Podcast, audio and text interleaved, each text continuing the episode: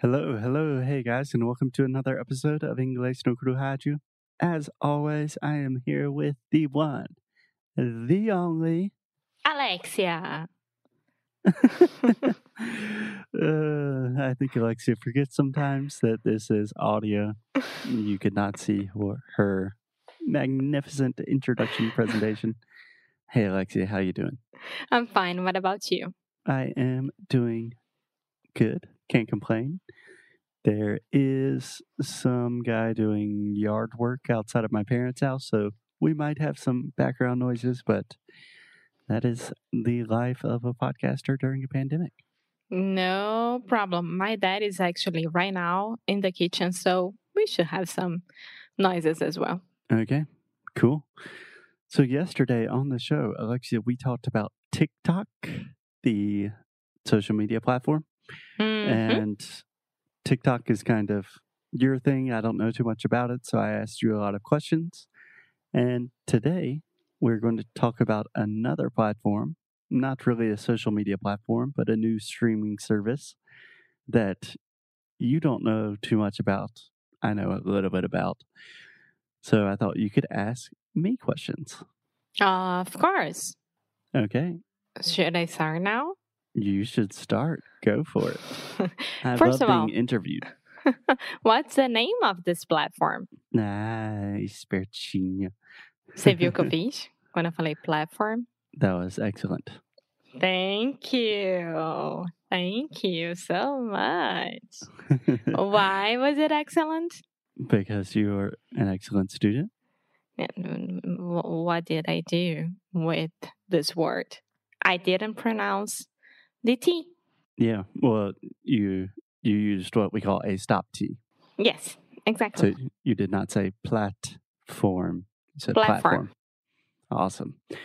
Yeah, stop T's, flap T's. We use a lot of different kinds of kinds of T's in English. I believe we have recorded at least three or four episodes just talking about the different T sounds. I want to say episodes 149, 150, and 151, maybe. Um, there is one that if we only talk about the different types of teas, and I think it's two forty-five. No idea. So let's continue. What's the name of this new streaming platform? There's a new streaming service called Quibi. So say it with me, Alexia. Quibi. Quibi. Okay, so this is difficult because in the first syllable we have the i sound. So imagine the difference between, you know, the classic examples of beach and bitch or sheet and shit. So we have qui, qui. Quibi. Okay, so just say this first part with me. Qui. Qui. And then the second part is the normal E sound, just like E mais alguma coisa. Quibi. Quibi. Almost. Quibi. Quibi. There we go. Good job. Quibi. Quibi. there we go. Okay. So before anything else, this is a great platform to practice your pronunciation. Quibi. Quibi. Quibi. Cool. So first of all, Alexia, do you know what Quibi stands for? No, that's what I'm gonna ask you. Do you understand the question when I ask you what does Quibi stand for? No, I have no idea what the the name means. Yeah, exactly. But when I'm saying what does something stand for, I'm implying that Quibi is an abbreviation of something bigger. So, for example, if, What FOMO stands for? what does FOMO stand for? Yeah. Yes, exactly. So, in that case, FOMO stands for the fear of missing out. Or what does JFK stand for? John F. Kennedy. You know, there is a, a new abbreviation, like I think it's FOLO. hmm What's that mean? I, I think that it's fear of living out. Fear of leaving or living? Yeah. Não, indo embora, saindo de casa. leaving. Yes, leaving. I don't know if that's right. M- must Okay. not be, but that's. Anyway, people understood the point. So Quibi is an abbreviation for quick bites. Do you understand that? Like a snack. Exactly, like a snack. Perfect.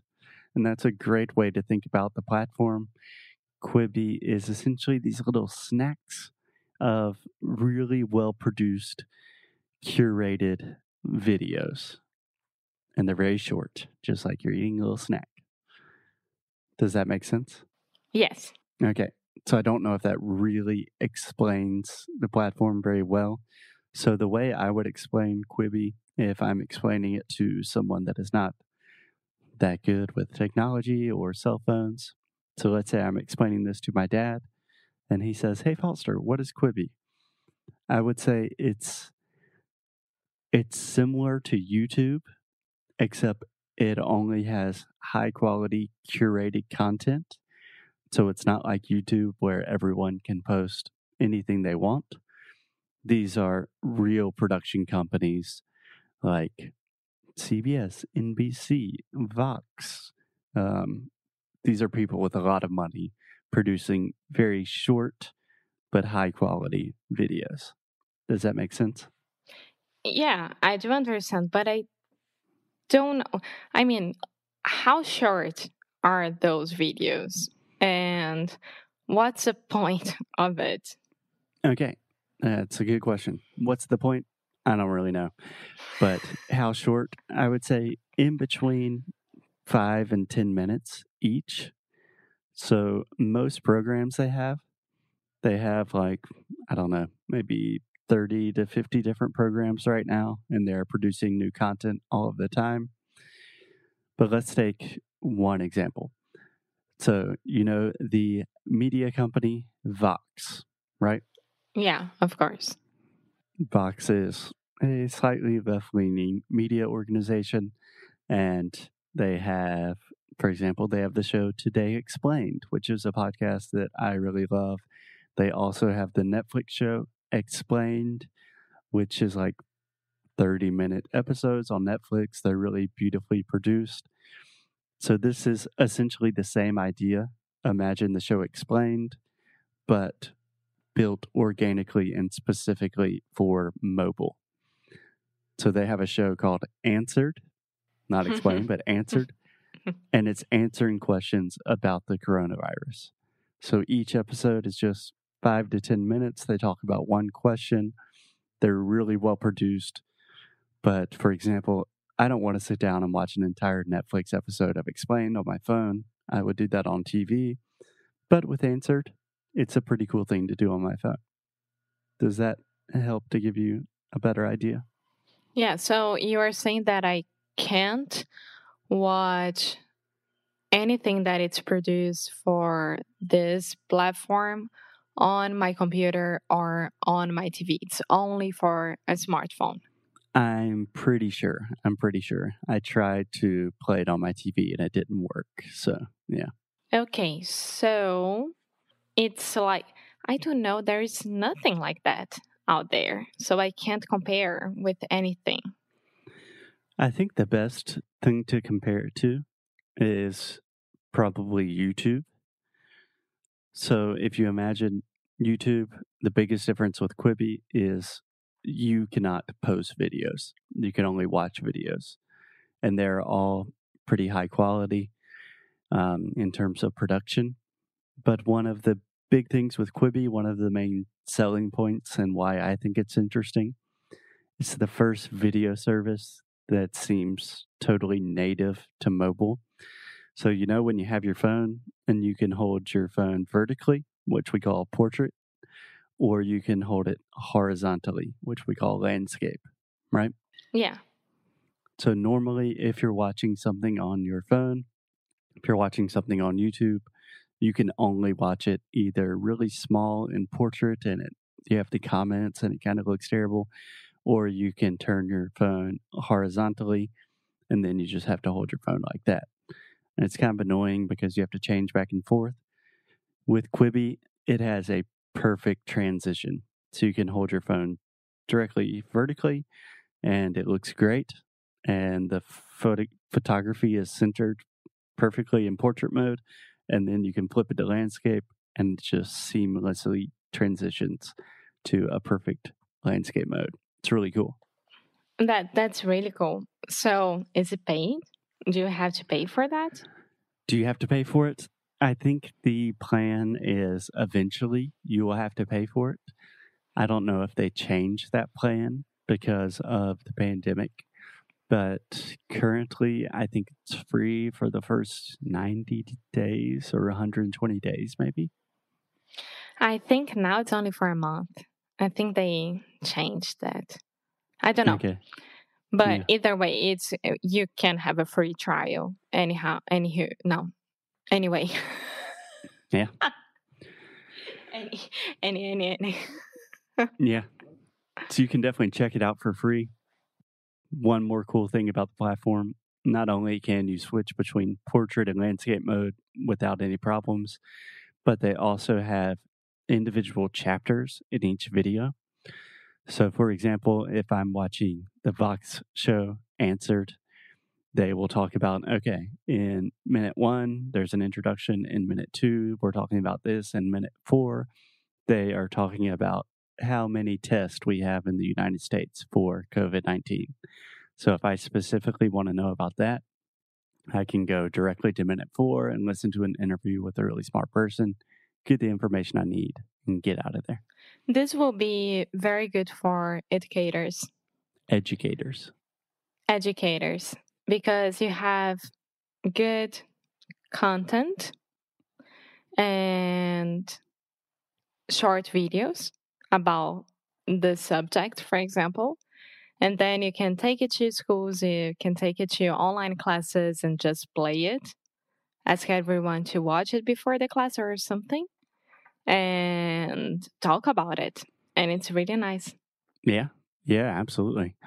That's an interesting approach to it. So it's not all like high quality news information. There's also a lot of really silly stuff. So go ahead. Yeah, as any anywhere nowadays online. Yeah. So what I would recommend is Alexia, do you remember the show Punked with Ashton Kutcher? No. Okay, so this was really famous in the US and probably the 90s, early 2000s. Punked, you don't need to search for it right now. But it is Ashton Kutcher. Do you know what that means to punk someone? To punk. Ow. No? No, Alexia just punched herself in the face. I did. No. So, do you know what a punk is? No. A punk is like ah, yes, yes, yes. Uh, it can be like punk rock, or for example, if my dad says, "Oh, someone's a punk," it's like mm, moleque. It's like a kid Moleque. causing trouble. um, but in the show Humilde. Punked, the idea is originally with the old show on MTV, it was just Ashton Kutcher punking other celebrities, so like his friends. Pranking. Yeah, so he's pranking. Exactly. So he's making these really elaborate, hilarious jokes. And on Quibi, they have an updated new version of Punked. And this time, the host, the guy doing the punking, is Chance the Rapper, who I'm a big Uh-huh. fan of Chance. So I really recommend checking out the first episode of Punked. It is beyond crazy. It's hilarious. There are gorillas involved, French bulldogs involved. It's really, really funny. And it's like five minutes. And I promise you will watch it and you will think it's ridiculous and crazy and you'll laugh a lot.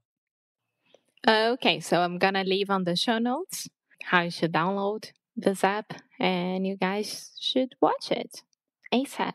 Awesome. Yeah. Check out Quibi. I don't think it's going to be something that, That it's like TikTok, 50 million people liking one yeah, no. video. to be honest, I don't think Quibi will will be like that relevant for very long. But I do think it's interesting, and I think it shows the potential of video on cell phones, and I think it's a cool experiment. Awesome. Thanks, Foster. Thank you, Alexia. We will talk to you guys tomorrow. E amor, Yeah. Eu não gravei. Nada. Tá brincando. Nada. Não. Você gravou? Sim, I'm kidding. that's fine. You just got fucked. I got what? Fucked. I heard you say fucked. No, I'm amor. Okay, leave it in. Okay. Bye.